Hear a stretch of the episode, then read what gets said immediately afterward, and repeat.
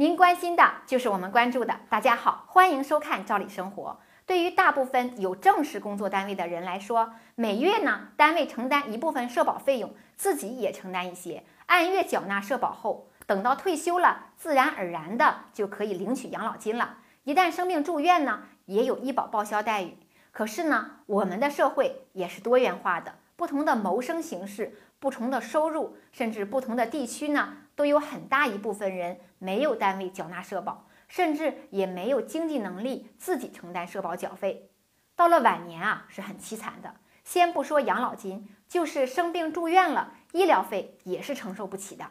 所以呢，大家一定要未雨绸缪，为退休后的生活早做打算。国家呢有针对自由职业者、灵活就业人员的缴纳方式，而且呢也分为不同的档，风险有几。收入高、经济能力强，就按高的档次缴费；收入不理想了，就选择低的档次缴费。一般情况下，选择最高档的缴费，退休后养老金呢，可能还要比有工作单位的普通职工还高呢。如果是经济比较困难，尤其是农村居民，有没有适合他们的社保呢？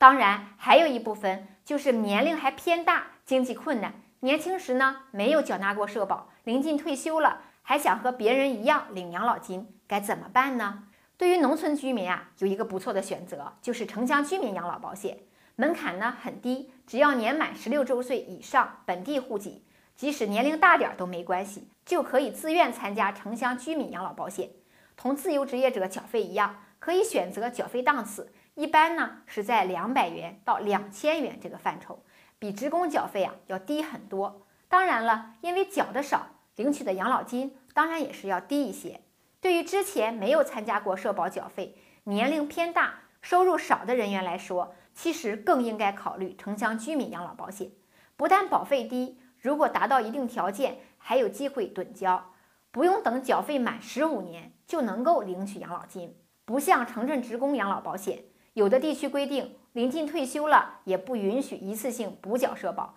只有缴满十五年继续缴费才能够领到养老金。那时候呢，都已经是一大把年纪了。还有一点提醒大家的是，近年来呀，国家特别注重困难群体的社会保障，对于一些重度的残疾人、被认定的低保户等困难群体，国家呀还有相关的补贴政策，可以呢减少一些负担。近年来，企事业单位退休人员的养老金呢是连年上涨的，已经实现了十四连涨。那么，城乡居民基本养老保险的基础养老金呢，也有逐年上涨的趋势。像今年从一月一号起，这部分人员的养老金就从之前的每人每月七十元调到八十八元，个别地区呢还远远高于这个标准。因此呢，经济条件不好，还想有一点保障，不妨去考虑这种方式来缴费。今天的话题咱们就先聊到这儿，感谢您的收看，咱们明天见。